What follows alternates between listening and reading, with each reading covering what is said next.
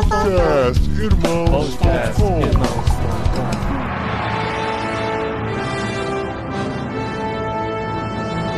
Olá, pessoas! Podcastirmãos.com literário entrando no ar. Eu sou o Paulinho, estou aqui com o Tan, que assim como eu não estava preparado para tantas despedidas. Nossa, não tava mesmo, viu, Paulinho? Foi forte, E né? que não cara? quer dizer que foi ruim, foi muito bom.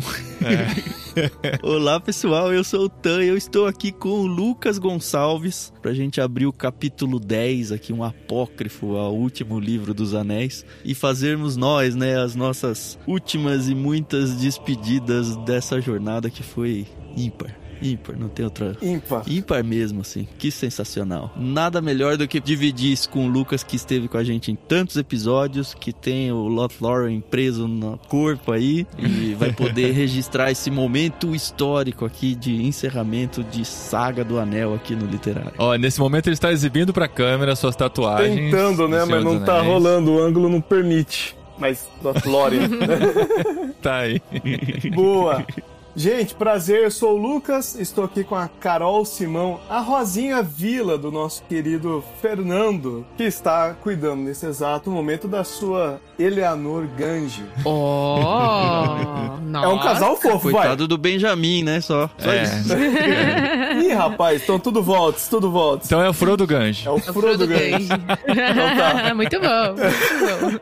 Eu sou a Carol Simão e eu tô aqui com o Paulinho e eu posso afirmar que finalmente eu superei Aragorn e Elwin. Ah, Tolkien entregou o que você esperava, né, Carol? Exatamente. Não precisa de fanfic mais, é isso? ah, É. fanfic é sempre legal, é sempre legal, entendeu? Mas é isso, gente. Nós finalmente terminamos a saga do Anel. Dois anos de jornada, mais do que Frodo e companhia, que levou só um ano. Dois anos lendo com vocês O Senhor dos Anéis, é claro, né? Com vários hiatos no meio pra gente poder ler outras coisas também. Mas no sexto episódio exclusivo sobre a leitura dos livros, mais alguns que a gente fez antes de começar, então a gente pode entregar com muita alegria esse livro que tocou muito o nosso coração. Nenhum de nós, né, tirando o Lucas, claro, mas nenhum de nós tínhamos lido antes, então foi muito legal acompanhar essa jornada com vocês, as descobertas, principalmente nesse último livro, a gente vai falar das tantas descobertas que a gente teve lendo esse último livro e a gente vai compartilhar a nossa experiência com vocês aqui nesse literário em parceria com o Clube Ictus, também no feed do podcast do Clube Ictus para vocês curtirem aqui com a gente o penúltimo literário desse ano.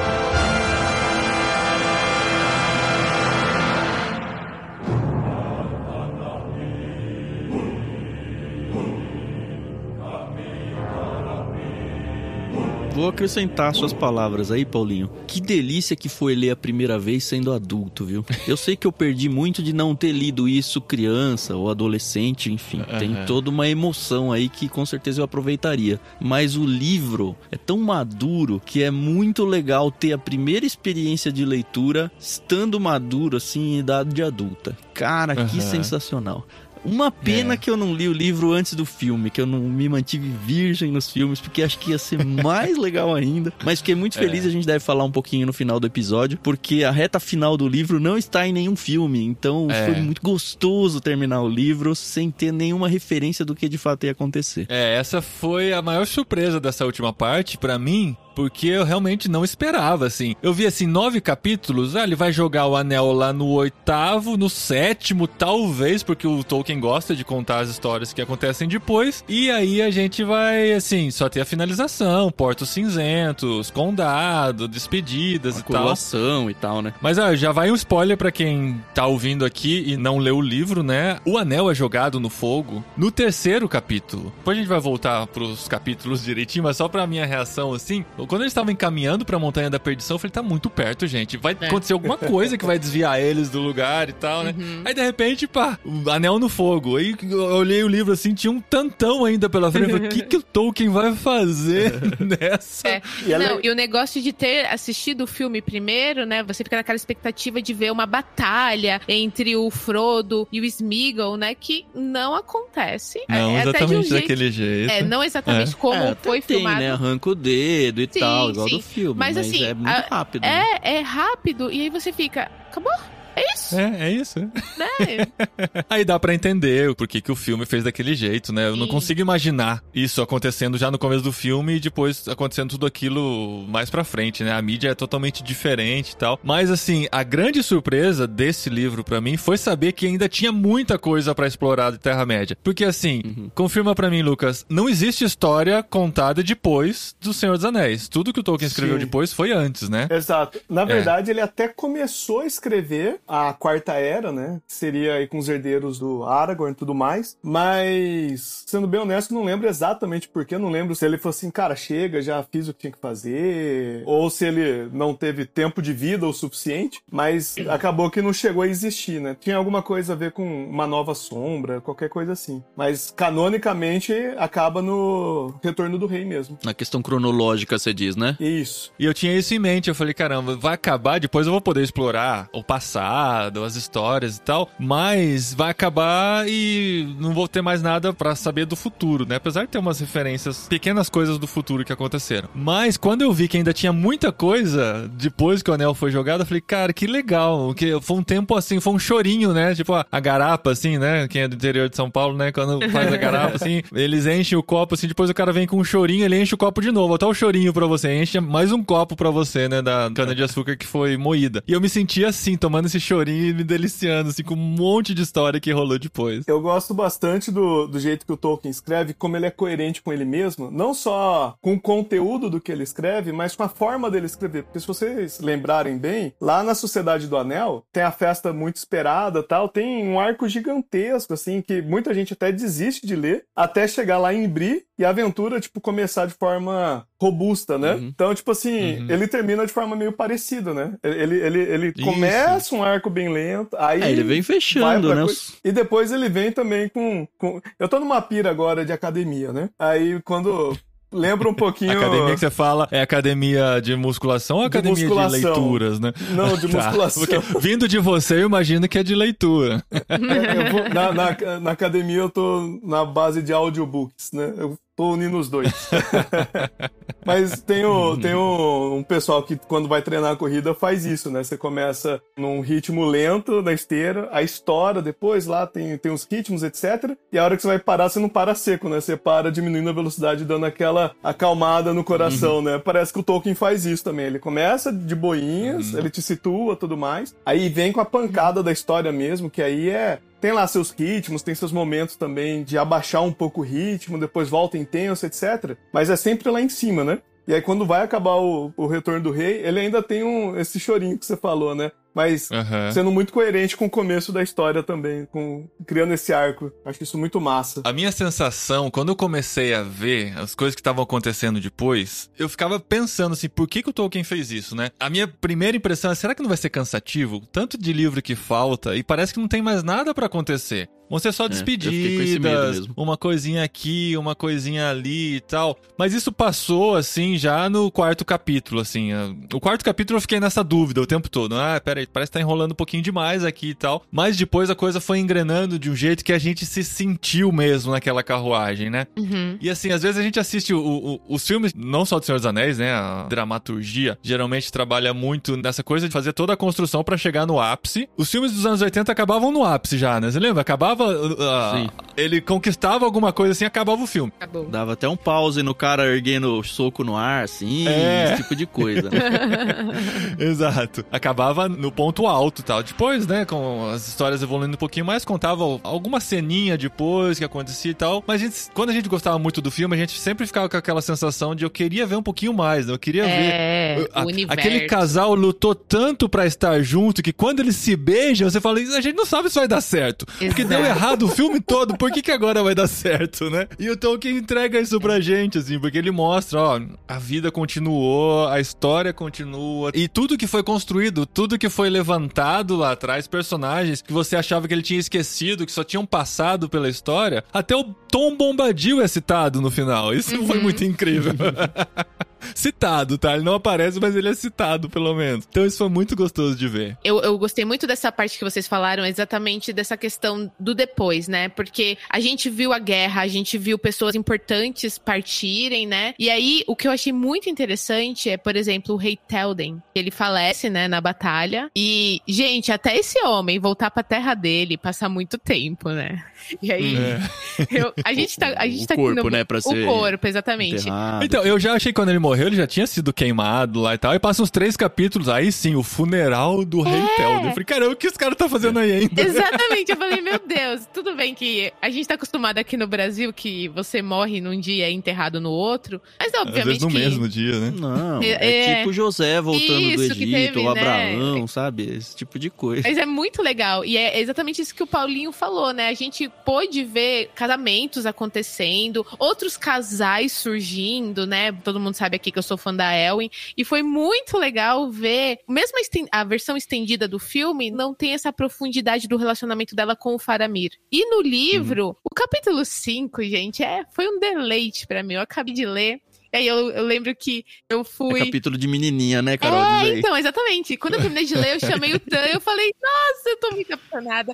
Aí eu fui, chamei o Fernando, falei, deixa eu ler isso pra você. E o Fernando, ai, não acredito. Eu, não, não, escuta, só escuta, só escuta. E li, e ouvi, eu falei, ai, gente, é- era isso, era disso que a gente tava precisando. Exatamente porque a gente se identificou com os personagens, né? E eu me Uhum. identifiquei muito com ela. E, putz, eu gostei muito do fato do Tolkien ter respeitado uma personagem que ele criou, entendeu? Deu profundidade, deu. Não é só uma. Ela mesmo fala, ah, eu fui criada pra ser uma guerreira, entendeu? E então, assim, não. Você vê que tem uma história ali atrás antes dela aparecer, entendeu? E eu achei isso muito bonito, ele ter respeitado e ter dado um. um- um- aqui acaba, entendeu? O gostoso do Tolkien é que ele não tem pressa pra contar a história, né? Ele conta com Isso. cuidado. Ele vai Uhum. costurando, ele vai desenhando cada cenário, cada sentimento, cada pensamento, cada reação, né? Então não tem nada atropelado, não tem nada que você fala assim, nossa, faltou saber mais do que estava acontecendo aqui, a menos que seja a intenção dele que você realmente não saiba Uhum. todos os detalhes, né? Se isso faz parte da história. Sim. Mas esse deleite, né, da, da escrita, assim, do detalhe, né, de você ver que cada coisa foi pensada, como a Luísa Zagonel falou aqui, a gente tá ao vivo aqui no chat do Discord, né, do Ictus, e ela comentou, nenhuma ponta fica solta, até o Bill, o pônei reaparece, né, que a gente tava é, que preocupado lá sofreu, atrás. né? A gente só- e aí o Bill, que o que eu- aconteceu? É, é. Eu acho que foi o primeiro livro que eu li desses livros mais grandiosos, assim, que teve essa despedida, né? Ele, apesar de ter um capítulo, assim, chamado Muitas Despedidas, a partir do Anel, é meio que o Tolkien, sabendo que a gente acompanhou a jornada toda e se apropriou disso pra nossa vida, que ele não pode simplesmente apagar a luz. Ele tem que ir Uhum. desaquecendo como se fosse uma fogueira, assim, sabe? A fogueira vai baixando e você vai diminuindo o calor dessa história e vai ao mesmo tempo se despedindo de cada personagem. A única personagem que eu queria que aparecesse muito e de fato não apareceu, as árvores femininas lá, né? As Ah, sim. Ficou na esposas dúvida lá. se elas Puxa. existiam ou não, Ficou né? na dúvida, mas cara, ia ser tão legal quanto a aparição do Bill aí, o pônei, se de repente falar, ah, sei lá onde, sabe? Qualquer lugar elas aparecessem. Não precisava nem ter um encontro com o Barbárvore, só falar, olha, tem lá e desse uma esperança pra eles. Porque não é a questão do casal só, né? É a questão da procriação da espécie dos entes ali. E nessa parte aí, eu vou zoar a Carol pela última vez, né? Da Arwen 2, né?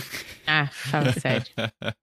Eu acho muito legal, porque se você for pensar na história como um todo, e eu não tô nem falando só do livro 3, tô pensando em tudo. Assim, não tem porquê e nem caberia uma história de um romance feminino e tal. Não no sentido que não, não, não tem porquê, mas não precisava pra história ser grandiosa. Uhum. Ainda assim, ele dá isso de presente pra gente, como a Carol falou bem, sabe? Ele apresentou uma a personagem feminina, ele tornou muito aos poucos, e aos poucos de um jeito empolgante, porque tem aos poucos de alguns autores que é bem chato, né? Bem devagar e tal. Não é o caso do Tolkien.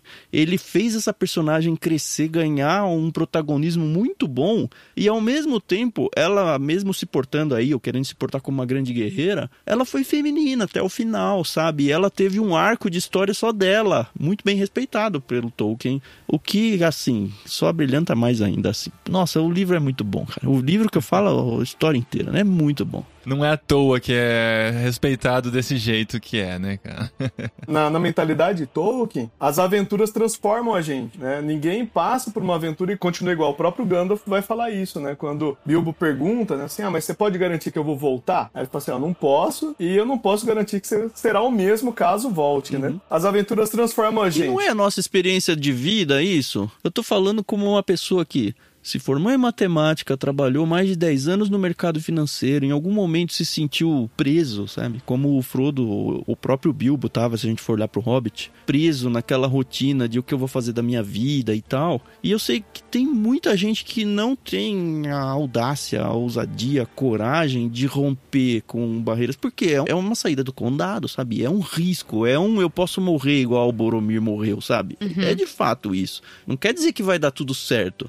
Quer dizer que eu tô partindo pra um negócio obscuro, como o Sam saindo e falando, tá, o próximo passo que eu der é o mais longe que eu já fui. E eu, pessoalmente, eu me sinto muito nessa jornada com o Ictus. Porque o Ictus não deu certo ainda, sabe? Eu ainda tô levando o anel e eu não sei se eu vou sobreviver no caminho ou não.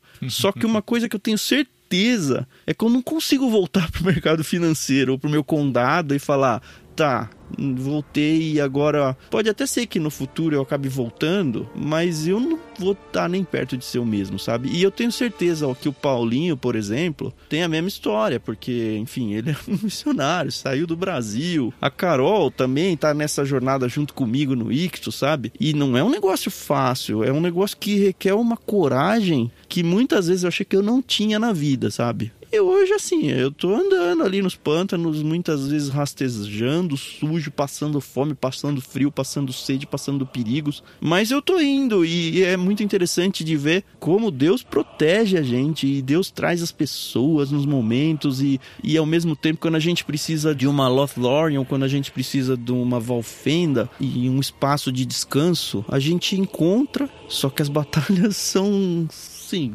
inexplicáveis, inesperadas, a gente não tem a menor ideia do que vai acontecer. Mas tá uma delícia. Eu tô vivendo uma jornada que eu acho que eu vou chegar no final da vida e falar: olha, que bom que eu saí do condado um dia, sabe? Foi difícil, mas que bom que eu saí do condado um dia. E pode ser que eu morra igual o Boromir no meio do caminho. Paciência. Nossa, que triste, tá? É. É com essa energia lá em cima que a gente termina esse livro, né?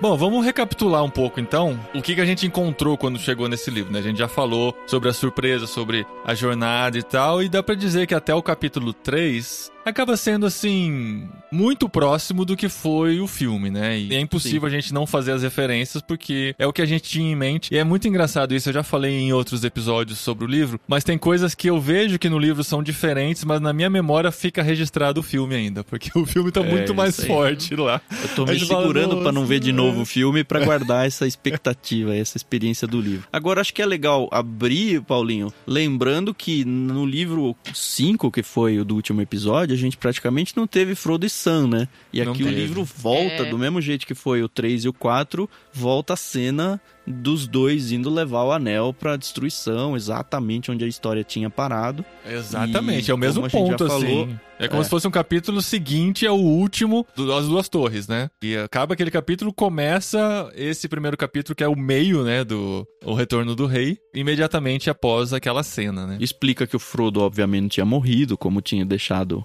a entender o final. E explica por que que o, o inimigo tava com as roupas dele, o, é mithril, né? O, a malha, de, a cota que ele usa e tal. Sim. Enfim, a gente meio que já tinha sacado o que, que tinha acontecido. E o Sam tem um pouco mais de dificuldade, né, do que no filme pra alcançar o Frodo, né? Ele tem várias, Sim, vários a própria percalços no entrada meio. dele naquela torre dos orcs... Cara, não tem no filme, não sei se tem na versão estendida, eu não vi ainda, mas Acho cara, aquela entrada onde tem tipo uma magia no portão, aquelas estátuas meio história sem fim, lembra aquelas É. duas estátuas que atiram pelo olho? Cara, Aham. me lembrou muito aquilo. Mas assim, eu senti quase uma opressão demoníaca lendo esse negócio assim, sabe? É. Na história, um negócio que é mágica, né? É magia negra ali fazendo algum tipo de proteção e uma barreira física pro Sam, né? O Sam não conseguia entrar, ele precisou da luz lá da, da Galadriel. Que legal aquilo lá também, né, meu? Aham. E, enfim, pra quem lê aí tem muitas. Eu acho que de todos os livros que a gente leu,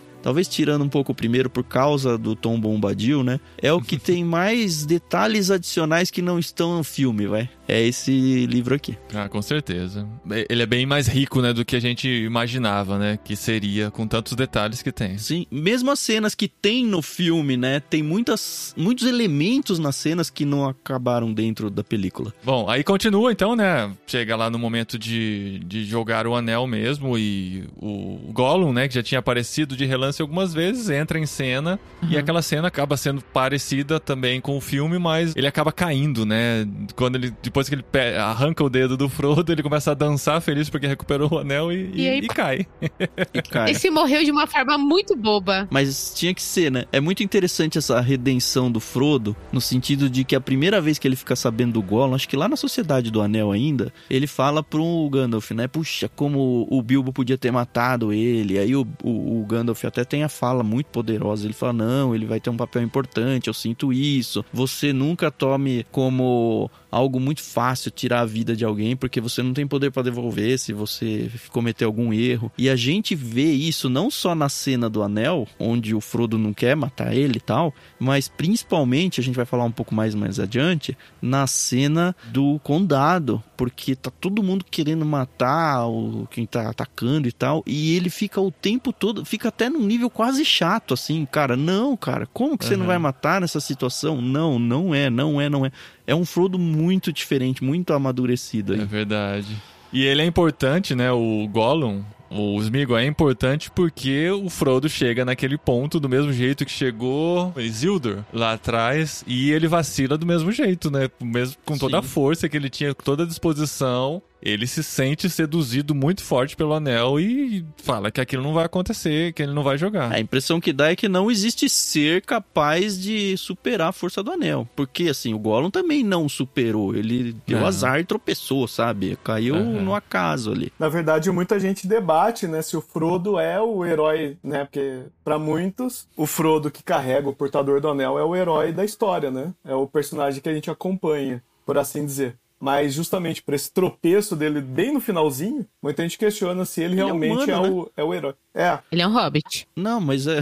Entendeu, né? É a natureza pecaminosa, sabe? É a ilustração da natureza pecaminosa no ser humano. É, o hobbit é, um, é uma sub-raça humana também, né? São humanos ah. pequenos. Tome então, essa, Carol. Então é, acaba sendo humano mesmo. Mas é interessante pensar, né? Olhando por esse debate, talvez nem tenha um herói. Talvez nem tenha um herói, porque praticamente todos em algum momento teve uma falha de caráter, deu alguma vacilada, né? O que lembra bastante, inclusive, narrativas bíblicas, né? Que os próprios heróis, entre aspas, da história também, por vezes não são tão heróicos assim, se você considerar, sei lá, um padrão grego de herói, que é quase um semideus. E a sabedoria, por exemplo, da Galadriel e do próprio Gandalf, e quando eles têm a oportunidade de pegar o anel para eles, falou: não, eu, eu sou incapaz de, de dominar um negócio desse. Uhum. E, cara, que dois personagens super poderosos, né? Sabe quem eu acho que dominaria esse, esse anel de boa? O Tom Bombadil. Só porque ele é toda.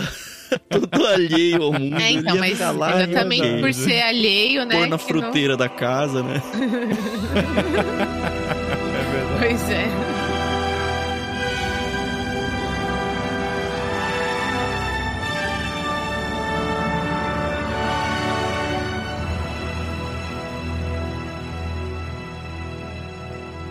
Muito bom, seguimos então. O anel cai e aí começa a jornada de volta. E foi muito legal, porque assim, eles estavam muito preocupados a viagem toda. Viagem toda não, mas menciona algumas vezes durante a jornada eles preocupados. Nossa, foi tão difícil chegar aqui, como que a gente vai voltar? Como que vai ser esse caminho de volta, né? Aí no filme, assim, tipo, eles só voltam, né? Ele acorda em Lochlorin, depois chega no condado, né? Pelo que eu lembro, acho que é mais ou menos isso. Mas aqui não, ele faz questão de fazer com a gente a viagem de volta, né?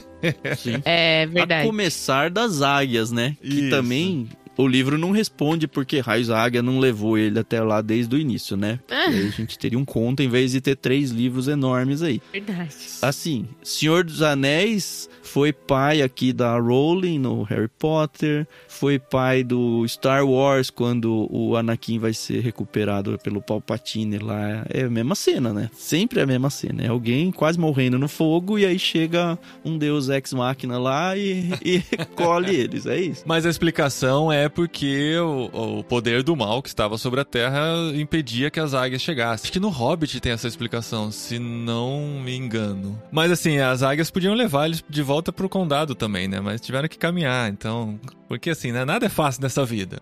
Exatamente. Mas ele precisou, né? Ele tava bem destruído, ele precisou ser recuperado. E aí ele encon- reencontra os amigos, né? Que até então tinham se afastado, se separado dele. Lá em Lothlórien tem toda E aquele... ele nem sabia que o Gandalf tava vivo, né? Legal de ver que, puxa, Gandalf, você tá vivo É. e tal. É, A gente esqueceu que eles não sabiam que tava vivo. E o o que eu gostei, assim, que foi diferente é que no livro a gente tem um pouco mais da visão do Sam, né? Então, é o Sam que a gente vê acordando e o Frodo já tá bem, já tá ali é, convivendo com a galera. E eu achei. Ah, é que assim, poxa, eu gostei muito do livro e gostei muito do filme, entendeu? Então, eu entendo que são duas coisas parecidas, mas diferentes. E eu acho que um complementa o outro, entendeu? Cada um tem seu charme. Ah, o filme foi perfeito, cara. O filme é maravilhoso, não dá pra dizer. É Acho que a verdade. melhor adaptação literária que eu já vi do cinema é O Senhor dos Anéis. Que eu conheço, não tenho dúvidas. Bom, e nisso, né, acontece toda a coroação, todo o reconhecimento de Aragorn como rei e tal. Ele passa a reinar realmente, toda aquela grandeza que se esperava, né, é, aquele acolhimento como um novo rei. A Então, passagem da regência para o rei mesmo, né? Acho que foi muito bem pomposo no tamanho certo também. E como respeitou o fato do Faramir ter uma importância política, né, dentro do reino, né? Então ele não simplesmente falou, ó, eu sou rei, pronto e acabou, obrigada pelos seus serviços. Ele falou, não, eu preciso de você, continua por aqui, que enquanto eu for rei e a minha descendência estiver por aqui, você vai ser importante aqui em Gondor, né? Achei isso muito legal, né? E é interessante que o Pippin, ele continua sendo um cavaleiro do Aragorn até o final, né? Ele fala, ó, você tá livre pra ir pro mundo aí, mas quando eu chamar, não se esqueça que você é um, um súdito do rei e eu vou chamar em algum momento. E ele representa, né? Ele e o Merry, assim, assim, no filme eles são alívios cômicos, mas no livro, como eles cresceram também como personagem, né? Literalmente, né? Porque eles ficaram mais alto que os outros. É, literalmente também, né? verdade. Isso. é, Tem um, tem um detalhe legal da coroação do Aragorn. Se vocês olharem, assim, no, no filme aparece, é, é mais fácil ver, né? Mas tem a questão da árvore branca de Gondor, que é a herdeira da árvore de Númenor, que a gente viu De até na série aí recentemente, que é a herdeira daquelas árvores originais lá de Valinor, né? A terra das bem-aventuranças. E é interessante reparar que ela acaba sendo um termômetro da virtude do povo, né? Quando o povo é virtuoso, caminha direito, blá blá blá, a árvore branca floresce. Quando o povo caminha de uma forma questionável, como estava sendo inclusive, né? A árvore tá mais pelada, por assim dizer. Uhum. Ela é replantada, né? Ela meio que cresce no campo aberto e aí eles É. conseguem pegar de lá e trazer pra dentro da cidade, né? Muito massa. Porque, tipo assim, fica com essa tradição, né? A árvore é uma das coisas que conecta meio que a história inteira, por assim dizer, né? Aí então começa o caminho de volta de fato, né? Saindo de Lothlórien, aí a caminhada de volta pro condado começa. A turma sai meio que junto, né? Os que vão deixando Lothlórien e vão se despedindo no meio do caminho, encontrando alguns personagens. Algumas pontas são fechadas, como os homens selvagens, né? Que a gente mencionou no, no episódio Isso. É anterior. verdade. E ele volta aqui e fala: caramba, ele lembrou até dos homens selvagens e ainda dá algumas coisas pra eles e tal, né? Fecha o arco deles que foi construído. Encontra um barbárvore no meio do caminho, que eu achei Sim. muito E já legal. vai dando a deixa que é o fim da terceira era, né? É Porque isso. os magos meio que já falam, olha, tá acabando, não vai ter mais. Os elfos, eles falam, a gente vai se recolher, a gente vai pra o que vai ser os portos cinzentos no final, a gente vai pegar o barco, né?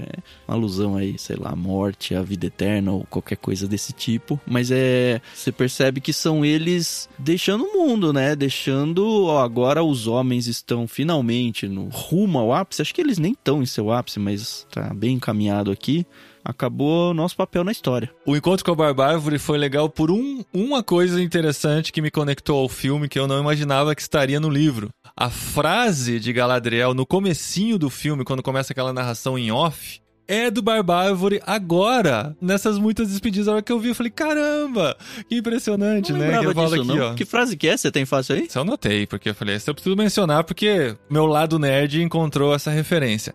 Então Barbárvore se despediu de cada um deles por sua vez e fez três mesuras, lentas e com grande reverência. Dá pra imaginar, né, cara? Se o oi do Entebate demorava tanto, imagina as três mesuras lentas e com grande reverência. Disse ele, faz muito, muito tempo que nos encontramos junto à árvore ou à pedra. É triste que nos encontraremos somente assim, no final. Aí a frase. Pois o mundo está mudando. Sinto-o na água, sinto-o na terra e farejo-o no ar. The world is changed. I feel it in the water. I feel it in the earth. I smell it in the air. Much that once was is lost. For none now live who remember it.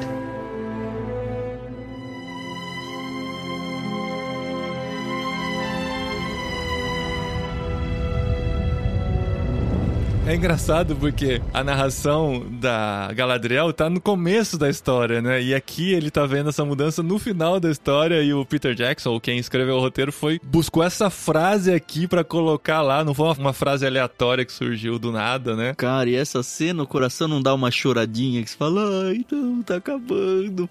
Porque assim, se tem um personagem que pode ler o tempo desse jeito, tem que ser o Barbárvore, né? É. Não creio que nos encontraremos de novo. O mundo do Tolkien, né, ele, como vocês bem sabem, é dividido em eras, né? E cada era tem aí seu, por assim dizer, seu foco principal. Essa terceira era, basicamente, é a despedida dos elfos da Terra. Né? E os elfos são seres, né, na- É. nas cartas, Tolkien deixa claro que os elfos são uma espécie, entre trilhões de aspas, fãs de Tolkien, não me crucifiquem, entre muitas aspas, uma alegoria do que há de melhor entre nós, né? Tipo assim, artistas, cientistas, sábios e coisas desse tipo. São pessoas que, de alguma forma, oferecem uma tutoria pra gente. E esses tutores da humanidade, na mitologia do Tolkien, estão dando área agora, né? Estão vazando. Então, inevitavelmente, com esses tutores saindo da Terra, vai ser uma nova era agora também pra Terra-média, né? Vai ser um, um novo momento. É meio porque agora amadureceu, né? Não preciso mais desse tutor, é isso, né? Pode ser, faz sentido, é, porque a ideia é, é conduzir a galera na maturidade, por assim dizer, né? Qual foi a despedida que foi mais dolorida pra vocês nesse capítulo do Muitas Despedidas? Pra mim foi a hora que o Gandalf sai da história, cara. Eu vou pro meu caminho. É, então, isso É. que eu ia falar. É. Aí você sabe o que ele- Gandalf foi difícil de ver. Não só ele falando, ó, vocês vão lá pro condado e agora vocês vão ter lá uma querela pra ser resolvida e eu não vou fazer parte. Ali foi tipo, putz, já tinha me sacado, mas ali é o arrancar do band-aid, né? mas é na hora em que ele fala, ó, a época. do- Ele meio que sai junto com os elfos, né? A época dos magos já foi, agora Uhum. Já Era cumpriu o meu homens, né? papel. Uhum. Cara, é muito bonito ver esse envelhecer no sentido age mesmo da coisa, dos personagens, sabe? Da maturidade, do envelhecimento deles, não como o personagem sozinho, mas meio Paulo falando assim, ó, cumpri o meu papel, vou pegar minha viola e vou embora, sabe? Em Uhum. homenagem até ao, ao- Cara, não tem nada a ver com a história, mas me deixou muito emotivo, sabe? O Rolando Boldrin é um cara que, pra mim, foi muito importante. Ele foi embora recentemente, né? Talvez você nem saiba quem ele é. Eu assistia sempre o Senhor Brasil. Eu cresci vendo meu pai acompanhando ele, sabe? Eu, eu aprendi a gostar da música caipira por causa dele. Então, a ida dele foi ainda mais dolorida pra mim do que a ida da Inesida Que tem muito também a contribuir nessa área. Uhum. Mas é no sentido de que, olha, deixei o meu legado, cumpri a carreira, sabe? Como o Paulo fez mesmo. E eu acho que um dia a gente vai fazer isso com os nossos filhos, talvez com os nossos netos, sabe? E eu tenho certeza que quando chegar esse dia eu vou me lembrar da saída do Gandalf, sabe? E eu espero que ela seja tão honrosa e tão grandiosa que Deus dê pra gente mesmo, pra todos nós, esse presente de ter a lucidez de sair com honra, sabe? Sair com grandiosidade e falar: olha, tá aqui, ó. Agora a responsabilidade é de vocês, mas não porque eu tô saindo doente ou antes da hora, mas porque vocês estão prontos, sabe? Eu preparei vocês e, e agora eu preciso sair, como João Batista saiu para que Jesus crescesse, ou como Paulo saiu para que as igrejas crescessem. Eu acho que Gandalf aí foi, putz, foi difícil de, de ler, viu? Foi bem difícil. É. Apesar de ter um chorinho dele no final também, né? Mas aí era É. aí- ele se despedindo de fato da jornada, né? E nesse momento, não, não nesse momento, acho que foi antes, né? Não lembro bem a ordem das despedidas. Mas quando passa a surpresa, né? Que a gente imaginava que tinha sido esquecida e deixado de lado. A gente imaginava que o fim dele tinha sido lá atrás. Que é Saruman com o Língua de Cobra passando por eles. E você fala, caramba, esses caras estão vivos ainda. Que, que, de onde saíram? Que, pra onde vão? O que tá acontecendo? Braga não morre, né, velho? E decrépitos, né? O Saruman muito decrépito, um um velho sem poder. Aí a minha dúvida é: ele estava sem poder porque a Era dos Magos acabou e por isso também Gandalf estaria sem poder ou simplesmente porque ele tinha virado de lado e aí acabou o lado que ele escolheu perdeu e eu tô simplificando demais uma história que é muito É, mais então, li complexa que como uma- isso. Eu li como uma soma de fatores. O primeiro é a própria queda do Sauron. Eu acho que os dois eram muito aliados, então, do mesmo jeito que os orcs perderam totalmente seu poder, o Saruman perde muito ali. O segundo é a partir do momento em que tem a luta do Gandalf com o Balrog, que o Gandalf se torna o branco. Não tem mais Me espaço, dá- né? Pode ser que eu esteja falando besteira aqui, mas me dá a impressão de que só tem um branco. É, eu também tenho essa impressão. E aí o Saruman não é mais, sabe? Uhum. Então, nesse sentido, Gandalf tomou o poder dele. Então ele já perde um pouco ali, bem antes da derrota do próprio Sauron. E somando isso ainda esse final de era. Só que assim, a hora que eles falaram, não, eles estão lá, e eu acho que teve algum personagem que falou, não, mas ele ainda tem a língua dele. Ele ainda tem a lábia dele. E como eu já tinha visto, enfim, o título do capítulo 8, né, o expurgo do condado. E quando eu tava na faculdade, alguns amigos, colegas lá da época da faculdade estavam lendo e eles já tinham meio que ventilado a ideia, ah, parece que vai ter uma guerra ainda no condado. Eu sabia só até aí, sabe? Hum. Ah, vai ter um negócio ainda no condado que não tem no filme. Aí eu falei, bom, vai ter alguma coisa no condado e não sobrou ninguém pra ser o inimigo, sabe? Tinha que ser ele.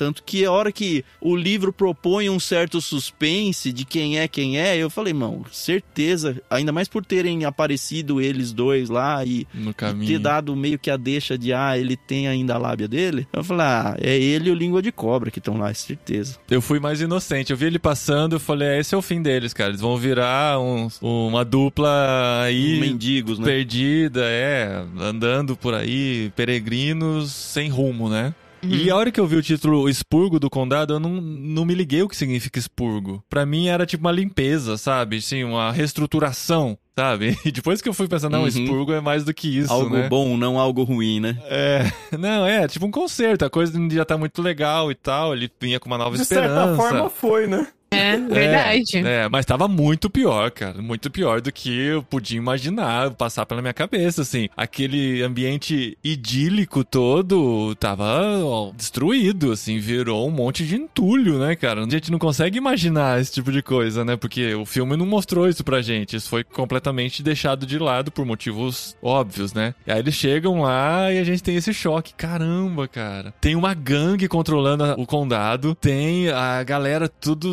desesperada, tudo fora de casa, as casas tombadas, as famílias desestruturadas, sei lá. A coisa tinha virado de cabeça pra baixo, né? Foi triste reencontrar o condado pra gente também, né? Não só pra eles. E muito rápido, né? Como você falou. É. Eu até comentei, acho que lá no, no Discord, quando eu tava lendo isso, porque assim, foi o quê? Um ano e pouco? Dois, talvez, sei lá. Que foi do ápice do condado até eles praticamente se tornarem escravos ali, né? Me lembrou muito um poema chamado No Caminho com o Mayakovsky, do Eduardo Alves da Costa, um brasileiro. E a própria reação, ou na verdade falta de reação do povo do condado, né? Porque, enfim, era um povo pacato, né? Eu vou ler só um trechinho desse Caminho com o Mayakovsky, porque me lembrou muito. E, e traz pra mim muito alerta sobre a nossa situação como sociedade, assim. Em qualquer sociedade acho que cabe esse discurso, né? Diz lá no, no poema: Tu sabes, conhece melhor do que eu a velha história. Na primeira noite eles se aproximam e roubam uma flor do nosso jardim e não dizemos nada. Na segunda noite já não se escondem, pisam as flores, matam o nosso cão e não dizemos nada. Até que um dia o mais frágil deles entra sozinho em nossa casa, rouba-nos a luz e, conhecendo o nosso medo, arranca-nos a voz da garganta e já não podemos dizer nada. É meio que isso que o povo do condado fez, sabe? Eles foram lá dominando, dominando e chegou uma hora que não cabe mais. Tanto que quando surge um lampejo de reação, que são os quatro hobbits chegando, né, com, enfim, parafernália de guerreiros e tudo mais, não deixam de ser quatro hobbits, como qualquer um de lá era hobbit. Eles reacendem essa fagulha de esperança e é o suficiente pra gerar uma super revolta lá, uma contra-revolta pra conseguir se desvencilhar daquela galera que tinha dominado o condado. Posso contar uma curiosidade? Por favor. Eu nem sei se é tão curiosa assim, quantos não sabem, mas o Christopher Lee, e foi o ator que interpretou o Saruman no interpretação, ele conheceu o Tolkien. Ele nasceu em 1922, então ele realmente conheceu o Tolkien. E ele sempre quis interpretar o Gandalf, se houvesse uma adaptação e tal. No final ele ficou com o Saruman. O Gandalf? O Gandalf, ele queria ser o Gandalf, Dá pra dizer que foi um azar, não? né? Acho que não, né? Ah, ele é Mas- muito bom com o Saruman. Ele é muito bom. Eu Acho que ele é melhor como Saruman É, eu também acho. seria como Gandalf. Não, e o Ian McLean é o Gandalf, né? Não tem jeito. Mas o mais interessante é que o Christopher Lee, durante as filmagens, ele ficou muito bravo com o final do Saruman. Por ser diferente né, do original, né? Ele queria rodar aquele condado de cabeça pra baixo. Ah, e que final legal que deram pra ele no livro, hein, Carol? Sim. Então, mas aí o que foi mais frustrante pro Christopher Lee é que o Saruman ele tem uma morte diferente nos filmes e que foi cortada Ele morre no filme? Eu não, Não, lembro foi se ele morre. na, na versão final que foi ah, pro foi cinema. cortada. Então ele ficou muito Tá, tem na chateado. estendida. Tem na estendida. Ah, na estendida tem, a morte tem, dele? Tem, que Eu é, não vi a que- terceira é, da estendida ainda. E é muito interessante, né? Então, assim, é uma curiosidade. Bom, legal, gostei. Obrigado pela curiosidade. Momento curiosidade com Carol Simão. É.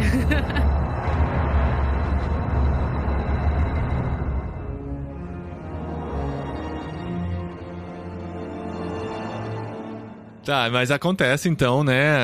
Aquela cena que o, o Tam mencionou, né? Que o Frodo queria poupar a vida dele. E ele ficou cheio de ameaçazinha, né? Se meu sangue cair nessa terra, ela nunca mais será produtiva. Não sei o que tem. Ele falou, não, você não tem, mais, não tem mais nada aí, ó. Seu É. sangue não significa mais nada, você não tem mais poder Ali nenhum. é a cena do Hulk com o Loki, né? Pegou pelo É. pé e tof, tof, tof, né?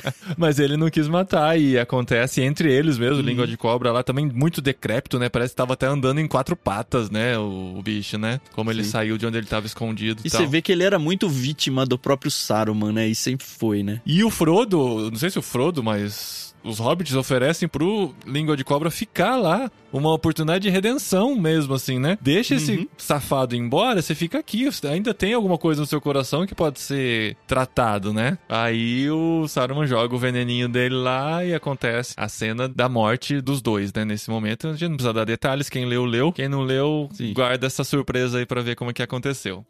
Mas é assim que termina, tristemente, a história desse grande vilão que ainda restava, né, o restinho, que fez com que o que parecia que ia ser só despedidas, né, nesses últimos capítulos, acontece muita coisa. Esse capítulo do condado, ele é longo, né, do expurgo do condado, ele é longo, assim, muitas, muitas coisas acontecendo. Esse foi o meu capítulo favorito, assim, depois das despedidas, né? Quer dizer, depois as despedidas, mas esse foi o meu favorito porque realmente acontece muita coisa, é uma grande aventura guardada pro final, e você fala, caramba, tinha muita história pra contar ainda e foi muito gostoso. Mas antes de entrar nas despedidas, Paulinho, me deu um gatilho mental agora aqui. Você falou, ah, teve uma proposta de redenção pro Língua de Cobra. Me lembrei que também teve uma proposta de redenção pro Saruman lá em Ortanque, lá, não foi? O Gandalf acho que dá uma proposta de redenção pra ele e aí ele não aceita. E aí ele, ele fica sendo guardado pelos entes lá. Eu tenho uma pergunta pro Lucas, que é o nosso especialista do dia aí. Eu acho que alguém tinha perguntado isso no Discord e, e, na verdade eu não cheguei numa resposta. A gente tem certeza da derrota do Sauron? Tipo, ele morreu nesse sentido? Ou, sei lá, ficou enfraquecido e pode voltar a qualquer momento, sabe? Se eu não me engano, esses seres não morrem, né? Tipo assim, o próprio Melkor, que é o primeiro Senhor de Escuro, ele não morre. né? Ele vai para um vazio, ele é afastado da, da Terra, né? Então, se eu não me engano, e vocês estão mal de especialista hoje, porque a chance de eu me enganar é grande. se eu não me engano, ele, ele passa por uma existência etérea, assim, né? Tipo, sem corpo, sem, sem Uma ação. subexistência. Uma aí, né? subexistência. Ele não chega a morrer no sentido de acabou pra sempre, né? Ele tá, enfim, morto no nosso sentido humano. Mas ele tá derrotado no Eu sentido. terminei o livro sem saber exatamente o que ele é, sabe? É um humano, é um... O Sauron. É uma força, O- sei é lá. que nas divisões do Tolkien de raças, etc., tem muita, muita, muita subdivisão de acordo com a carreira que aquele grupo segue. Então, os elfos, por exemplo, os elfos que saem da Terra-média e se dirigem para Valinor, é um grupo. Só que aí esse grupo tem um grupo que para no meio, que para adiantado e o grupo que chega. Cada um desses três vira um outro grupo com nomes diferentes, entendeu? Mas assim, via de regra geral, a gente tem o grande deus, né, o Eru Ilúvatar, e da mente de Eru Ilúvatar, duas categorias angelicais. Dessas categorias angelicais, tem um grupo que entra na Terra-média por gosto, para cuidar daquela Terra-média, que aí vão ser os Valar, que vão habitar em Valinor. Os Valar que estão em Valinor possuem os seus ajudantes, que são os Maiar. Dos Maiar, a gente vai ter o Sauron, a gente tem o Gandalf, tem as águias e por aí vai, né? Tem várias categorias. Então, eles são uma espécie de seres angelicais que surgem da, da mente de Eru Ilúvatar antes de tudo. Isso tudo a gente aprende onde? Silmarillion. Silmarillion, tá bom. Tá vendo, Fernando, que eu ainda tenho muito que aprender desse universo?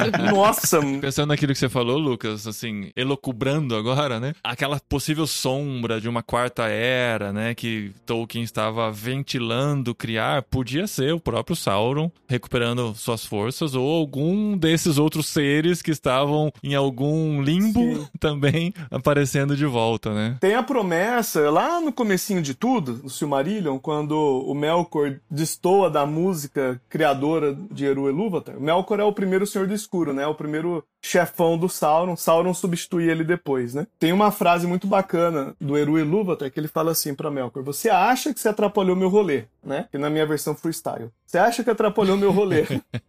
Mas você vai ver que mesmo que isso que você fez vai contribuir para o bem maior que eu planejei lá no final de tudo, no final de uma grande batalha e etc, etc. Então, existe inclusive essa expectativa escatológica na obra de Tolkien, mas que, ao que tudo indica, intencionalmente ele não conclui, né? Tolkien, ele, ele queria fazer uma mitologia, né? E mitologia tem algumas características, entre elas são as suas pontas soltas, né? Então, quem é Tom Bombadil? Quem são os magos azuis? Existe ou não existe as esposas dos, dos Ents, né? Entes. São pontas soltas Uhum. que dão um tom de verossimilidade. né? Verossimilhança. É, e, e outra que deixa esse tom aberto também é esse futuro, né? Quando que o Eru Ilúvatar vai entrar na história pra zerar o rolê todo, né? E deixar tudo bonitinho como deveria ser no começo de tudo, né? Que me faz pensar se o Tolkien não tinha intenção de um dia escrever isso e aí, tipo, a morte chegou e não escreveu. É possível, né? Porque o legal, cara né? era E assim, essa, essa explicação do Lucas me faz lembrar de uma aula que eu tive lá na faculdade, muitos anos atrás, numa aula de literatura inglesa, onde eu conheci o Tolkien e o Lewis como escritores, porque o meu professor, e Lucas, me corrija se a minha memória me enganar aqui. Meu professor, ele falou que eles fizeram meio que uma aposta, Lewis e o Tolkien, né, de não reescrever a Bíblia, mas contar como. Isso de acordo com o meu professor, tá, gente? Eu não sei o quanto ele é. A fonte é segura. Eles tinham essa intenção de contar a Bíblia de uma forma lúdica, e aí o Lewis foi para as crônicas de Nárnia e realmente faz muita alusão quando você lê as crônicas com a, a Bíblia. Talvez até a trilogia cósmica aí, viu? Porque tem bastante coisa também ali. É, e aí o Tolkien foi mais pra essa questão do Senhor dos Anéis. E agora você falando tudo isso daí, sabe, me deu um estalo e Sim. talvez o meu professor Então, tivesse certo. É, ele tava parcialmente certo, né? O Tolkien, ele era muito avesso à ideia de alegoria. Assim, ele é avesso à ideia de alegoria, mas ele mesmo reconhece nas cartas que... Ele, vocês sabem que ele tem aquela perspectiva de, de literatura fantástica como uma subcriação do mundo real, né? Uhum. É, porque assim, tem muitas pontes com o cristianismo, não dá pra negar, É, meu. então. é muito forte. Aí- Princípios no mínimo, sabe? Ele tem essa perspectiva de uma literatura fantástica como uma subcriação do mundo real, onde você reorganiza o mundo real de uma forma imaginativa, etc, né? E aí, com base nisso, ele mesmo, em um determinado momento, reconhece que não tem como escapar 100% das alegorias, ainda que ele ataque alegorias. Então ele mesmo reconhece que tem muito de catolicismo romano na, no conto dele, ainda que Uhum. não fosse a intenção fazer um conto que exemplifica a Bíblia ou a própria fé dele, né? Isso é um ponto. Uhum. O segundo ponto é que houve uma aposta entre Lewis e Tolkien, mas essa aposta foi muito pontual e ela vai dar origem à trilogia cósmica. né? Então eles apostaram entre eles. É, um faria uma ficção de viagem no tempo e outro faria uma ficção de viagem espacial. E aí, nessa É. aposta, o, o Tolkien ficou com viagem no tempo e Lewis com a viagem espacial. Aí Lewis conclui a aposta, escreve a trilogia cósmica e o Tolkien, E Tolkien tá começa... devendo até hoje. Tá devendo até hoje. Ele começa... eu espero que ele não pague, né? é, quem sabe vai voltar no tempo, né?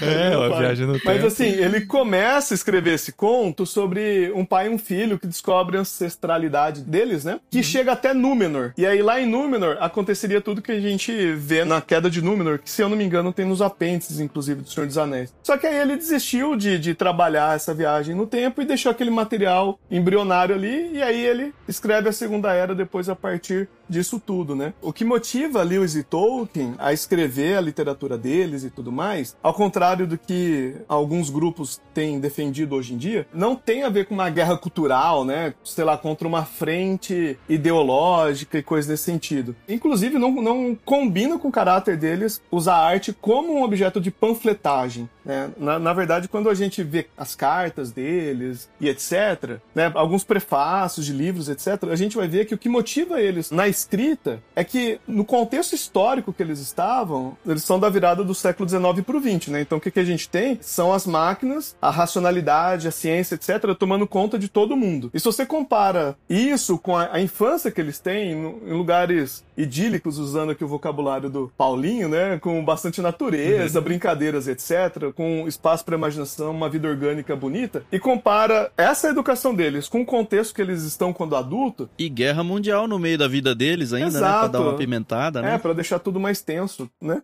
E, e pra- se assim, você quiser ter uma imagem mental do que, que a gente tá falando, se você assistir algumas cenas que seja de Peak Blinders, você vai ver, é o mesmo contexto, tanto histórico, né, de tempo, assim, é 1900 e alguma coisinha lá na primeira metade, né? Inclusive é a mesma cidade, é Birmingham, que é a cidade onde Tolkien nasceu. Então, Uhum. quando você compara essa fotografia do que eles estão experimentando quando adulto versus o que eles experimentam quando criança, você vai entender o ranço que eles têm com essa literatura muito racionalista, né, muito Sherlock Holmes, muito A.G. Wells, é tudo muito científico, é tudo muito racional e frio. Não se parece em nada com o que eles liam quando criança, com as lendas, os mitos, os contos de fadas. Então, por que que eles começam a escrever? Não é para combater uma ideologia. Eles começam a escrever porque eles estão sentindo falta de textos que agradam eles. Simplesmente isso. Eles começam a escrever e a compartilhar as obras deles naquele famoso grupo, né? O Inklings. Simplesmente porque eles olhavam para os autores da época e achavam assim, ok, eles são bons, tem seu lugar, mas não é o que a gente gosta de ler. Isso é legal colocar para não, não parecer assim que eles estão menosprezando o que existe na época deles. É simplesmente não é o que a gente gosta de ler, né? Então vamos escrever entre nós coisas e a gente vai se compartilhando essas coisas, né? Eu acho que soma tudo isso que você falou. Primeiro, assim, de novo, expondo toda a minha ignorância sobre esse negócio, me soa, só pelo que você me falou aí, uma grande teoria de conspiração. É isso. Como que eu leio até hoje? Com base nas coisas que eu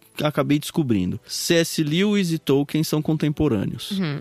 Isso pesa porque são dois autores conversando. O Tolkien, isso eu vi muito no documentário dele e num livro também que fala sobre a vida dos dois. Ele me lembra muito, por exemplo, fazer uma analogia que todo mundo vai entender, ele me lembra muito o estilo do Sheldon. Eu não sei se ele foi de fato isso, mas é como se ele fosse um Sheldon das letras, sabe? Um Sheldon filólogo. E filólogo não é filósofo, é um cara que ele tá meio alheio a tudo que não lhe interessa, sabe? Ele tá focado ali, assim. A biografia dele em filme é muito legal, ele mostra um pouco disso. O Dom da Amizade ele vai falar muito sobre isso, somando então ao filme, somando a entrada da Wikipedia, sabe? Do, do Tolkien. A gente vê Verne aparecendo como referência, a gente vê para ir para uma literatura fantástica ou uma literatura de conto de fadas, a gente vê George MacDonald sendo referência pro Lewis e com certeza estava embebido ali no caldo que eles estavam vivendo. A gente vê Oxford e Cambridge na sua cadeira de literatura misturada nisso, então tem academicismo misturado nisso. E a gente vê o Tolkien, um cara filólogo que ele cria línguas para se divertir, nisso que eu quis dizer a comparação com o Sheldon, sabe? Ele cria línguas porque ele vê trens e aí ele pega um radical e aí ele inventa uma língua e por causa disso ele inventa um povo e ele acaba jogando tudo isso pra dentro do Senhor dos Anéis muito naturalmente porque era sua essência como pessoa, sabe? Ele conseguiu transformar tudo isso em escrita e graças a Deus isso sobreviveu e graças a Deus ele é cristão porque por mais que ele não queira fazer uma alegoria ao cristianismo, ele não tem como evitar aquilo que ele é. E acaba indo princípios cristãos para dentro da literatura. E é muito interessante ver, por exemplo, hoje ateus venerando uma obra dessa, pelo tamanho da obra em si, sem olhar para o cristianismo que está claramente ali dentro. Coisa que o Lewis faz muito mais escrachado. Nesse sentido, eu acho que o Lewis está no pré-primário e o Tolkien está na faculdade, sabe? E eu não tô desmerecendo a literatura do Lewis, não. É porque a do Tolkien é muito, Tá sim, muito cara. mais Cuidado, hein? Gorda, sabe? não, eu, eu não tenho problema nenhum em as pessoas não gostarem ou me cancelarem. Eu só tenho a minha opinião e, assim, eu gosto demais. Tô lendo os dois. E, ah, inclusive, eu falei isso no grupo lá. Pelo fato de eu estar lendo ao mesmo tempo Senhor dos Anéis e Crônicas de Nárnia, eu sei que os públicos de Crônica de Nárnia e Senhor dos Anéis são diferentes. E o autor acho que respeita um pouco essa linguagem. Mas um tá escrevendo para adulto e outro tá escrevendo para adolescente, sabe? É, é isso, sabe? A profundidade da história é, é muito diferente. O peso da história é muito diferente. E as duas são grandiosas. Mas o, o Tolkien. Por isso que eu abri falando, ainda bem que eu li isso adulto. Porque eu não ia pegar as nuances que eu pegaria se eu tivesse lido antes. Mas vamos lá, gente. A gente não quer se desapegar, eu sei. A gente não quer dizer adeus. Estamos adiando a entrada nos portos cinzentos, mas nós precisamos pegar esse barco. E a gente entra no último capítulo da saga O Senhor dos Anéis, que na verdade ainda não entra nos portos cinzentos, tem mais um pouco de condado. tem, tem a vida de casado do Sam, fazendo família. Bonitinho. Ele merece, Tem mais cara, um ele merece pouquinho, né? muito ter a vida feliz e de boas dele, né? O Sam é um cara que, apesar da aventura, ele conseguiu voltar pro condado, né? De algum jeito. Voltou e se encaixou, né? Se encaixou de volta. E aí eles precisam caminhar. Frodo está sofrendo ainda com aquela espadada no ombro, né? Que não foi ignorada pelo Tolkien. O Bilbo envelheceu em um ano que ele não tinha envelhecido em décadas, por causa do anel, isso é muito interessante de ver. É. E o Tolkien, ele leva a gente pra entrar no barco junto e ir embora junto. Pelo menos É. eu me senti assim. É. Porque aí chega esse momento, né? Depois que Sam já é casado, já tem filha. E a gente, né, claro que sabe que tem algo mais pela frente, né? Mas vem o momento que Frodo sente o, o chamado, né, pra dirigir-se aos Portos Cinzentos, que é a grande despedida dele e de alguns elfos que vão caminhar, né, pra essa nova etapa, né, pra travessia. Uhum. E é uma benção que ele recebe, acho que pelo legado que ele deixou, né? Porque em tese ele não, não deveria estar ali, não cabe a ele esse Ah, tem- destino. Mas tanto pra ele quanto pro Bibo é meio que dado de presente aí. É, então, se faz uma referência por eles serem os portadores do anel. E na hora da despedida dele com o Sam, ele até fala: talvez ainda chegue a sua hora, Sam, porque por um breve tempo você também carregou esse anel, é né? verdade. Verdade, Mas verdade. essa parte muito dolorida, porque eles vão realmente se despedir. E o Sam não sabia disso, né? Achava que tava indo só pro aniversário do, do Bilbo. Lá, tem... Não, isso eu, eu, eu me coloquei no lugar do Sam e me senti traído, cara. Porque a caminhada foi longa até chegar lá. Podia ter contado no caminho, né, gente? É, não. Deixa pra contar na hora de embarcar só. Não, eu vou, você fica. Não, mas o Sam não deixou ele ir com o anel sozinho pra Mordor. Lembra lá quando eles foram atravessar o rio Mas lá? agora ele é casado, pai de família, entendeu? Não, mas Ah, nem por então, isso. mas Não, eu- eu acho que o Sam iria. Eu acho que o Sam iria de qualquer maneira. Mas ele teve toda a jornada até lá pra contar e pra se despedir com mais intensidade, né? Aí ele deixa pra contar só na hora. Agora eu vou. Tchau, um abraço. Nossa amizade foi muito especial. Pronto, acabou. Mas o legal é que Gandalf, né, deu com a língua nos dentes e avisou Merry e Pippin pra chegarem lá também e participarem da despedida Uhum. e serem companhia pro Sam voltar pro condado. É uma pena Aragorn e o Legolas. O Legolas tá lá, né? Não, não sei se tá lá, mas ele é elfo, né? Enfim, de alguma forma ele vai deixar também a, a terceira era aí. Mas é uma pena o Aragorn não tá lá. Eu senti falta dele nessa despedida. É, e a gente, assim, tô muito feliz, cara, muito feliz mesmo, assim, de realmente ter cumprido, ter conseguido, né, e com muita dedicação, né, Aí. Não, então não é essa sensação de check livro. É um negócio que fala, puxa, que bom que eu vivi pra chegar até aqui. É, é verdade. É, são pouco, ó, bem poucos livros na minha vida que eu chego no final e falo, puxa Deus, obrigado por ter me dado essa experiência, sabe? Uhum, é acho que verdade. é o segundo que eu faço isso. A Carol sabe qual foi o primeiro, né? Ah, me Qual conta agora, Carol? ué. Conta aí pra todo Foi a- mundo, porque só a Carol vai ficar sabendo. Foi a sombra do vento. Não foi a sombra do vento. A sombra do vento é Não foi a sensacional. sombra do Não foi a sombra do vento. Foi crime e castigo, cara. Esse é um livro que eu vou ler de novo. É. Ah, Sei. vai? Mas assim, eu coloco esse livro junto com Crime e Castigo como duas coisas grandiosas que eu li na minha vida. Com o grandioso, não de grande chato, mas grandioso de que, puxa, me fez uma pessoa melhor, me fez uma pessoa diferente, sabe? Eu acho que é chovendo molhado, né? Mas, cara, você tem que colocar Senhor nos Anéis na sua vida. E você tem que ler o Hobbit primeiro. Por mais que seja uma história mais simplificada ou mais infanto-juvenil também, eu acho que é um jeito muito gostoso de você entrar no ambiente da história, justamente por ele ser mais simplificado, sabe? Pra que você não entre muito cru, assim, no Senhor dos Anéis. Eu tenho um Aham. pouco de medo do Silmarillion ainda, tá? Eu tenho a Então. impressão de que vai ser meio ler um apocalipse, assim, e que eu vou ficar meio perdido. Não sei se é verdade ou não. Essa pergunta que eu queria fazer pro Lucas, nesse momento, Lucas. Hum. É, eu acho que esse é o caminho normal, né? A pessoa leu o Hobbit, gostou da aventura, nossa, que jeito legal de escrever, que história gostosa e tal, mas agora tem Senhor dos Anéis. Eu sei que o Senhor dos Anéis é um pouco mais pesado, mais detalhado e tal, mas já tô acostumado pelo Hobbit. Aí eu vou pro Senhor dos Sim. Anéis, encaro essa jornada gigantesca, chego aqui nesse ponto. Eu sei, já estão falando, tem que ler os apêndices, a gente vai ler os apêndices, fiquem tranquilos. Mas com tudo isso, com toda essa preparação que o Senhor dos Anéis deu pra gente, e a gente sempre ouviu falar, não comece por Silmarillion. Eu já vi uns Uhum. malucos falando pra começar por Silmarillion. Mas agora a gente já se acostumou com a maneira do Tolkien escrever, de como ele conta a história e tal. Agora a gente vai, por exemplo, pra Silmarillion. Uhum. Quais recomendações você daria, Lucas, pra encarar Silmarillion e não criar uma expectativa de ser um novo Senhor dos Anéis, sabe? Eu vou complementar sua pergunta do Paulinho, tá? Se o Marillion é uma sequência pra nerd, porque é isso. Cara, Nível avançado. então, É, o, tipo Sil- o isso. Silmarillion, eu não sei se dá pra chamar de sequência, porque cronologicamente falando ele tá infinitamente pra trás Isso. no tempo, né? Mas é um movimento natural. A galera, né, costuma sugerir essa ordem de leitura mesmo. Começa no Hobbit, que é bem leve e tal. Senhor dos Anéis é um hobbit adulto, por assim dizer, né? E aí, quem ficou curioso, etc. Nos apêndices, muita coisa do Silmarillion aparece de alguma forma ou outra resumida e tal, nos apêndices, né? Então, se você quiser ler o, o Silmarillion, eu pessoalmente não leria os apêndices do Senhor dos Anéis. Olha, polêmica, hein? Por quê? Por causa de spoiler, você disse? É, porque É, algumas porque é um resumo, coisas. né? É um resumo. É, é igual quando você vai pros apêndices do Silmarillion, vai ter resumo do- da saga do Anel. Na verdade, no começo do Senhor dos Anéis tem o resumo do Hobbit, né? Sim. Tem É, essa então, também.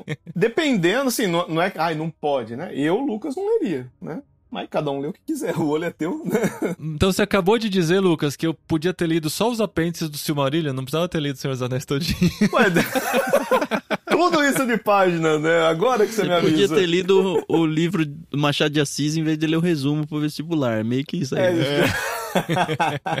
Mas assim, o, o, o Silmarillion, cara, ele é uma leitura mais densa. Não tem como falar que não, né? É, Tanto a narrativa quanto a- a- os arcos, o jeito de escrever, a redação. É empolgante? Tipo, tem uma história que eu me envolvo? Pô, cara, pelo amor de Deus, Ou demais. não, é só demais. informação? Não, nossa, é, é assim, cara, eu li... Não é tipo ler crônicas da Bíblia, assim, que fica a fulano, que é. Não, eu acho que não o sei apêndice quem. é isso, né? O apêndice do Senhor dos Anéis é mais histórico, né? É mais um registro histórico. E o Silmarillion é uma prosa mesmo, é uma- É, a história prosa, sendo é a contada, prosa. né? Exato. Cara, tem tanta história que o, o Silmarillion tem spin-offs das histórias que acontecem dentro do Silmarillion. Então, sei lá, você chegou lá, leu a história de Beren e Lúthien. Tem lá no Silmarillion. Mas se você falar assim, pô, gostei demais desse negócio. Cara, tem um outro livro que pega essa história e expande ela, entendeu? De tanta história que tem. E é, Caramba. pra mim, pra mim é muito animador. É tipo um livro de contos, assim, várias histórias que podem ser soltas? Não, é sequencial, né? Ele começa com a criação do mundo, antes da criação do mundo, o desenvolvimento. Ele conta a história de uma vingança de um grupo de elfos contra o primeiro Senhor de Escuro, e, e aí essa história vai tendo suas capilaridades, assim, né? Ela, ela vai acontecendo coisas paralelas. Faz sentido um literário dele, Lucas? Um literário só é difícil, hein, cara? A gente tentou fazer um com- no, no Contemporama. Lá vem, Ó, aí, o Paulinho. Paulinho. Toma aí esse filho aí. Não, a gente, a gente, no podcast do Yamarina, a gente tentou fazer um apanhadão geral do Silmarillion e a conclusão foi, não, cara, não rola, vai ter que fazer dossiês, né? Porque, assim, tem muita coisa, assim, né? Tipo assim... É que depende É. da profundidade que você vai, né, cara? Depende, depende, exato. A gente transformou a saga do Anel em seis, sete episódios, mas podiam ser mais também. Ou podia Poderia. ser um só, que você dá uns flashes, uns highlights de coisas que chamaram atenção, né? Então, depende muito de como você vai pra ele, né? O, do, do conteúdo, da profundidade que você quer É dar que o pro- literário é muito um react da nossa leitura, né? Não É, é, um vamos contar o livro, né? Ou uma análise tão... a gente conta o livro porque tá detalhado. empolgado, é só isso. É que assim, é, vocês têm um zilhão por cento de razão, né? É que como tem vários arcos no Silmarillion e todos eles são importantes no arco da Silmarils, etc, e como o mundo vai mudando por causa disso, como a sociedade se estabelece, etc. E vendo como a gente foi reagindo ao longo do Senhor dos Anéis, um literário, eu acho que vocês não conseguiriam ficar. Eu acho que vocês iam se empolgar demais, iam ter reacts demais. E um só eu acho que vocês iam se podar demais. Viu? E a gente, assim, a gente não consegue se desapegar, a gente não consegue se livrar. Tanto que falta um livro, um literário pra acabar o ano, que a gente vai fazer no começo de dezembro. Não vai ser na quarta semana de dezembro, vai ser um pouquinho antes, porque é um livro que dá pra ler antes. E eu quero ver a reação do Lucas quando eu mostrar que a gente vai ler Cartas de Papai Noel. Ah, legal, cara. Esse livro é especial. Pô, esse autor aí é bom, hein, Paulinho? É, é, é um, é um autor assim que eu gostaria de recomendar pra Ouvi vocês dizer, né? hoje, é. O nome dele é J.R.R. Tolkien. As cartas de Papai Noel. Mas é interessante mencionar que não é cartas para o Papai Noel, que talvez fosse o esperado. São cartas do Papai Noel para as crianças, as crianças, no caso, os filhos do Tolkien. É, ele foi editado por Bailey Tolkien. Então, a gente queria um livro leve pro fim do ano. A gente geralmente pega um livro mais leve, né? Pra ler com as crianças e tal. Natalino. Natalino de preferência, né? A gente já leu alguns natalinos aqui nos últimos anos. E o Tan sugeriu pra gente, eu não sei se foi o Tan ou a Carol, do nosso grupo lá, falou: vamos ler as cartas do Papai Noel. Aí eu pesquisei, tem aqui na espanhol, tanto que o meu é em espanhol, ó. É Cartas de Papai Noel. Papai Que legal. É. Que são as respostas que o Tolkien enviava pras cartas que seus filhos enviavam pro Papai Noel. Então, É. eles deixavam a cartinha na meia lá na lareira, ele ia lá, pegava e respondia e fazia uma ilustração. Então, no- na versão que eu peguei aqui, tem as Respondi cartas. nome do Papai Noel, né? É, como o Papai Noel. Tem as cartas originais, o facsímile, né, que chama, né, a foto da carta original, Isso. com a tradução do lado e os desenhos que ele enviava também. Então, assim, além de tudo que ele já escreveu, e ele não escreveu como livro, foi algo muito pessoal mesmo que ele escreveu, tanto que não tem nem a carta dos meninos, né, as cartas dos meninos, tem só as respostas. É como eu, eu tô lendo e eu tô me lembrando um pouco de Cartas de um Diabo Seu Aprendiz, porque você começa a imaginar a carta que foi enviada, mas que não está no livro, pela resposta que está sendo dada. Ele fala assim: como você mencionou na sua carta, ou a pergunta que você fez, eu tô respondendo aqui. E é muito gostoso de ler, muito leve mesmo, assim. Já não bastava tudo que ele escreveu, ele resolveu criar uma mitologia mitologia ao redor do Natal, personagens que interagem, que interceptam as cartas, e a gente vai ler. Se você já assina o Clube Ictus há algum tempo, quando que foi enviado? No Natal do ano passado, gente? Foi o Guilherme Amarino quem indicou esse livro no Plano Mar em dezembro de 2021. Olha aí. Então, se você é um assinante antigo do Plano Mar, você já tem esse livro. Se não, dá um jeito de conseguir pra ler com a gente. O nosso episódio vai ao ar daqui. Curtíssimo, né? E Curte, é, ele, ele é um livro até grossinho, mas assim, poucas palavras, né, por, por página, porque tem as fotos, as ilustrações e tal. Então lê com a gente pra gente terminar o ano, assim, com essa aquecidinho no coração, com as cartas do Papai Noel, do Tolkien, fechando aqui o literário em 2022 e ainda não se despedindo totalmente de Tolkien, porque tem muita coisa pela frente. A gente vai encarando aos poucos. Eu só quero dar uma explicação aqui, antes de acabar o ano. Mais uma vez, né, no fim do ano passado, a gente prometeu que a gente faria nesse ano o terceiro livro da trilogia cósmica. Eu preciso lembrar dessa nossa promessa, que Ops, ela né? não vai ser cumprida, tá? Promessa de político, nem todas são cumpridas, né? Então, assim, essa não vai rolar esse ano. O Lucas gravou com a gente os outros dois, né, Lucas? Foi. Baita prazer. Mas é que esse ano só teve 12 meses, Paulinho. É, então, foi curto demais. E, enfim, a Thomas Nelson está lançando em audiobook, já lançou o primeiro lá no Pilgrim. E eu tô esperando chegar o terceiro.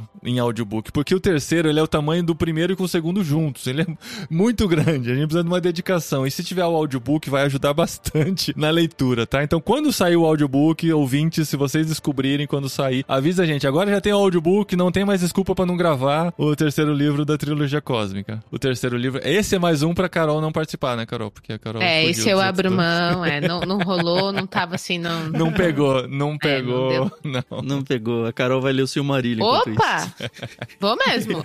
É, com alegria, né? Bom, já que a gente tá em espírito aí de updates, pra quem tá ouvindo pelo Ictus Podcast, a gente não vai completar a carreira de dezembro aí em episódios, a gente deve terminar no último episódio, dia 13 de dezembro, muito provavelmente com o literário desse Cartas de Papai Noel. E aí a gente vai entrar num período de férias. Se Deus quiser, vamos voltar muito renovados, com algumas novidades aí no Clube Ictus, no Ictus Podcast, no Discord, uma delas eu já aviso pra vocês que a gente vai fazer a leitura bíblica lá no Discord ao longo do ano de vi- 2023, a Bíblia toda. Então, se você tem interesse em seguir a jornada com a gente, é só entrar, todo mundo já sabe, é de graça, não vai ter que assinar nada, não tem venda de curso, não tem nada. É só ir lá e não tem que dar nem seu próprio e-mail. Só vai lá e, e vender junto a Bíblia com a gente. A gente não vai ter Ictus Podcast no mês de janeiro todo, a gente deve voltar só em fevereiro, tá bom? Isso não quer dizer que você não tem episódios pra ouvir, porque enfim, tem um monte aí, com certeza você não ouviu tudo até hoje. Nossa, tá subestimando os ouvintes. Ah, não duvido, cara. Eu não sei nem se eu ouvi. não, tem bastante coisa pra você seguir aí com a gente. O Discord vai continuar. Vocês querem bater papo com a gente e ler, vai estar sempre vivo lá. O Clube Ictus continua normalmente, tá bom? Vai ter umas novidades aí pra 2023, mas a gente avisa num outro contexto. E a leitura bíblica comentada? Para em janeiro também? O LBC não para, não. O LBC toda semana, porque Olha senão só. a gente Não, não vive de pra 20 vai programa. 40 anos. Boa. Por enquanto a gente não para, mas ó, tá. É, é cansativo a produção desse negócio aí, viu? Mas é assim, é um, um compromisso com Deus. Então, do mesmo jeito que a gente não para de ir na igreja, a gente não para de gravar LBC. muito bom, muito bom. Lucas, algum recadinho final? Cara, não, nada. então tá bom. Obrigado, Lucas, por seguir com a gente nessa jornada sempre, viu? E quando a gente for falar sobre o terceiro livro do Trilogia Cósmica, você vem de novo. Se vier Silmarillion, tudo que tiver aí pela frente. E outros temas também, né? O Lucas fala, me chama pra outros temas que não seja livros de fantasia, que eu também tenho coisa pra falar. Eu falei pra ele, me dá um tema que a gente grava. Pô, a gente gasta sete anos estudando teologia pra falar só de literatura. Tô brincando, eu amo. Eu amo literatura, gente. Falei é, 100% brincadeira. Cara, é sempre um prazer estar junto. Obrigado. Pode falar no próximo a teologia de Tolkien. Uma boa, uma boa. É sempre um prazer, cara, estar junto. Obrigado por lembrar e me manter por perto aí, de verdade. É muito bom mesmo. Valeu, gente, pela recepção. Valeu, até o próximo literário com mais Tolkien, pra não perder o costume.